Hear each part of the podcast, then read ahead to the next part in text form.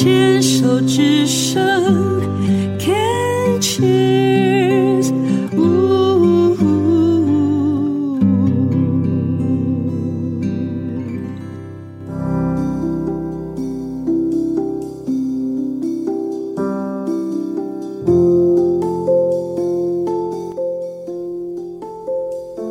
牵手之声，静静过生活的童年如诗。邀您一起沉浸在如诗如画如绘本的童年记事。我是小镜子，今天想来谈谈我生长的地方新营。新营是郑成功时期屯垦驻扎的营区之一，附近很多的地名都是以什么营什么营来命名，例如。柳营、夏营、林凤营、小新营，不记得是在哪儿听长辈提过，如何分辨土生土长的新营人和后来定居的新营人，可以从新营的台语发音来辨识。外来定居人口会清晰地说“新娘”，老新营人则会说“新娘”。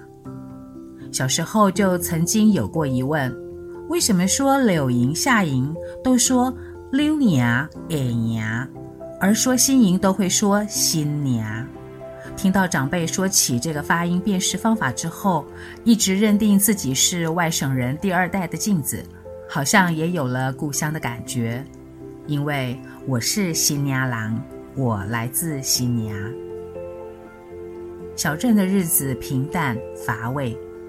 看电影算是小镇居民最主要的娱乐，大法师、秋灯夜雨这类的恐怖片，和古龙系列的武侠片、琼瑶爱情文艺片轮番上映。电影看了没？是邻里间的相互问候，也是茶余饭后串门子的聊天话题。看电影的时候，对播放室能够把影像投映在荧幕上，好奇极了。有一天，一个小姐姐带着镜子爬进了某戏院的播放室，趴在小窗口上看免费电影。负责放映的大叔再三告诫，不准碰任何东西。后来看新天堂乐园，小男孩多多喜欢到戏院看放映师艾费多操作机器的片段时，一如所记得的放映室胶卷。片盘、放映机，甚至是大叔骑脚踏车送片盘的背影。爬进放映室偷看免费电影，当年在大人眼里可是乖劣行为。回家后，当然一个字都不能说的。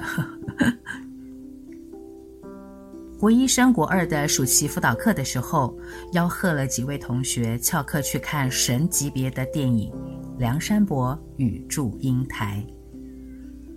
穿着制服的女孩们摸黑进入了戏院，开心地看着山伯英台的书院学习到十八相送。结果停电了，大家都傻啦，怎么办呢？翘课的时间是算好的，电力回复的时间未知，准是看不到结局了。整个影厅好像只有我们。七嘴八舌讨论后，大家笑闹着说：“干脆上舞台自己演完好啦。”正当我们起身往舞台方向移动的时候，电来了。影厅的照明光源像是带点灰冷的水银灯光，慢慢变亮。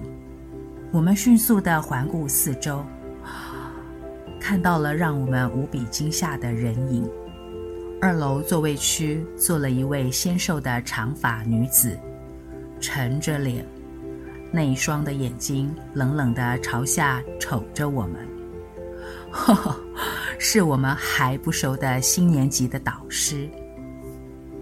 大家伙儿很有默契地迅速逃离，跳上铁马，狂奔回学校，然后假装一切都没有发生过。除了看电影之外，小镇真的没有什么其他的艺文活动。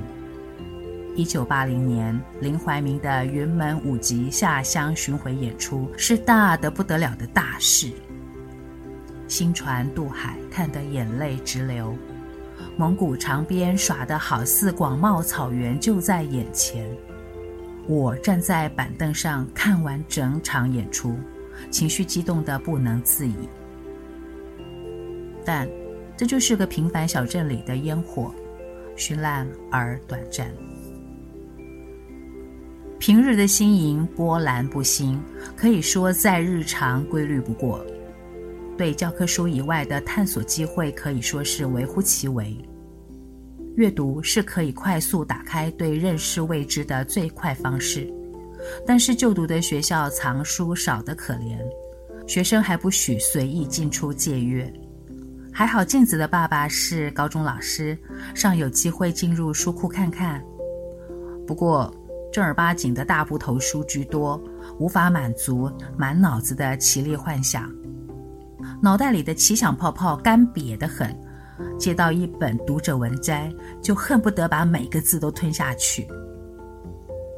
新营街上有几家书局，是每次月考结束的那个下午必去之地。这些书局都以参考书、文具、玩具为大宗，文学小说少得可怜。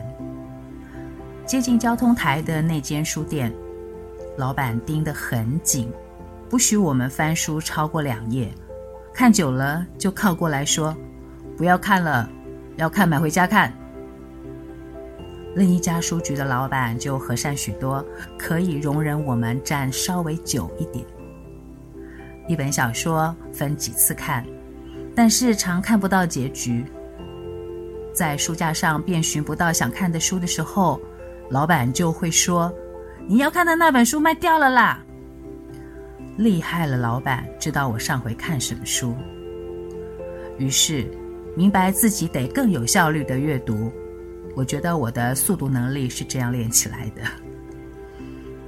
老板娘睁一只眼闭一只眼，由着我们进进出出，但也常感受到背脊上有两道炽热的目光注视着，脸皮薄薄，口袋空空。总是红着脸出去，再厚着脸皮溜进来多蹭几页，实在不好意思了，久久一回才买些有香香味道的信纸或书签。那一个小角落的散文、新诗、小说，是喂养我们这群小文青的重要基地。多年前，独立书店开始在全台各地陆续出现的时候。我动过回新营开书店的念头，不曾想有人早我一步，心里很是雀跃。终于，终于，新营有个可以放心看书的安住之所。小镇的书店名叫晒书店，英文名字是 Book Site，Site，S-I-T-E，Site 是交通节点的意思。交通节点指的是交通运输的重要转运，包括了起点、终点，还有中间点。旅客移动或货物运输的时候，都有起点、转运点和终点，这些交通的站点就被称为节点。以往新营曾是台铁、糖铁和盐铁的汇集地。自称是书店主理人的张文彬，期望书店不只是一个书籍贩售的空间，如同交通节点一般，能成为一个人们交流汇集的所在。因此，书店名称 Book Site 取翻译谐音“晒书店”。我个人很喜欢“晒书”这个词语，学富五居的人可以狂妄坦腹晒书。家里藏书千万卷，也要常常晒书，以防潮湿发霉、书蠹啃咬。晒书的时候，有机会看到老爸珍藏的孤本，阳光下有股特殊的味道，是种可以在艳阳下静心阅读的气息。新营日照充足，晒书店这个名字超适合的。今年过年回老家。拜访了张文斌先生，征得他的同意，进行了一段的访谈。接下来就是和他的聊天录音。因为在书店里录音，所以有一些现场的说话啦、倒水、杯盘碰撞等等的声音，还请各位包涵哦。其实我就很好奇，就是说你不是新营人，嗯，可是呃，却会在选择选择在这个地方，嗯嗯，做一份像这样子的，应该是一种对这个当地做文化滋养的一份工作，为什么？嗯，对我。我不是在新营出生长大的啊，但是我我就是在新营工作了哈，因缘际会我来了新营的这个地方工作，是，然后在这边生活，是，那因为这个，我就觉得我会在这边在工作生活一段时间，嗯，然后因为这当然兴趣让自己喜欢逛书店、看书，这是一个很很一开始的一个动机嘛，嗯。但主要是因为我觉得我还要在这边工作生活一段时间，那我也是觉得说，那心里应该应该要有一家书店，嗯，应该可以有一家书店，就主要是这么想，嗯，但是这个想法一直都没有出现嘛，都没有人没有人开书店，没错，就是有当然有传统那些书局，然后之前也有金石堂，然后。开了又关，关了又开，嗯，对，但没有一种我们喜欢去逛的那一种书店啊。那因为一直都都没有人开，所以我们就自己来试试看。所以是在这样子的因缘之下，就开始了这一家书店这样子。嗯，对对，我是觉得说，哎，新颖，呃，我们用比较。比较浪漫的讲法就是，我们新颖值得有一家书店。是，对，所以就是，所以就要让这件事情让它实现这样子。非常谢谢你，因为我从小到大我们求知若渴，嗯，然后所以呢也很希望能够常常逛书局。嗯嗯。那以前的书局就是所谓的圣一书局、第一书局，或者是成功书局。对。对对然后呢，就是很微弱的那么小小的一面墙，哎，有一些些文学作品，教科书啦，参考书。对对对，都参考书跟玩具 文具啊，对对对，偶尔有一小小一面墙，有一些译文的小散文啊，对对，那就已经是不得了的。对对对。您的观察哈，就是你就觉得是说新营这个地方，我我看到你的一个访谈是谈到是说，因为这个附近的糖厂的的那个。设置，嗯，说以至于带动了那个商圈的发展。嗯嗯，嗯，我在之前就是说我并没有特别注意到这样子的一个讯息。我们只只印象中只会觉得是说，啊，那个那条街以北都是糖糖厂的区域，然后那边往南就可能是属于文教区，因为包括到县政府所在地，市呃县议会所在地，对，公园，对，就是对，倒是没有像您提出来的那个。那个那个观点，嗯嗯嗯，呃，我们的了解应该是，当然它也是比较早期啦，嗯、可能是五零啊，可能因为它在六零年代，那因为那时候台湾也没有什么大的产业嘛，啊，基本上，尤其是在新营台南这个地方，其实就是糖业还很兴盛的时候，哦，就是台湾的糖业很兴盛，它其实占整个台湾的一个出口的值是蛮高的。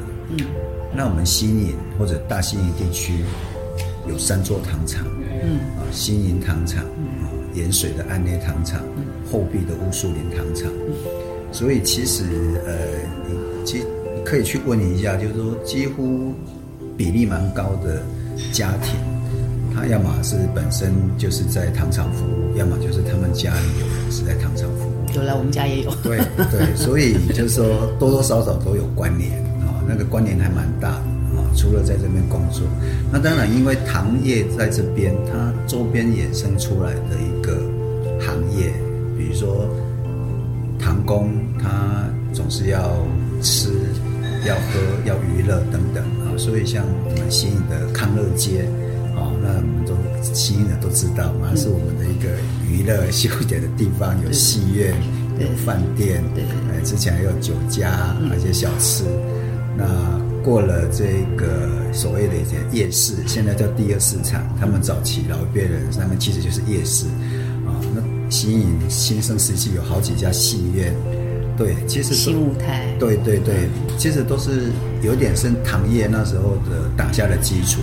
除了糖糖厂里面的员工之外，哈，可能上班的或者去做一些比较是劳力的员工，还有往来的厂商，哈，其实这样，所以，呃，这个糖厂确实是在新颖的发展史里面，啊，占有一个蛮重要的地位啦，应该是这样。当然不是只有它，哦，但是如果讲糖厂跟新营的关系，我觉得确实是可以带上一笔，哎，对，是这样子的一个想法。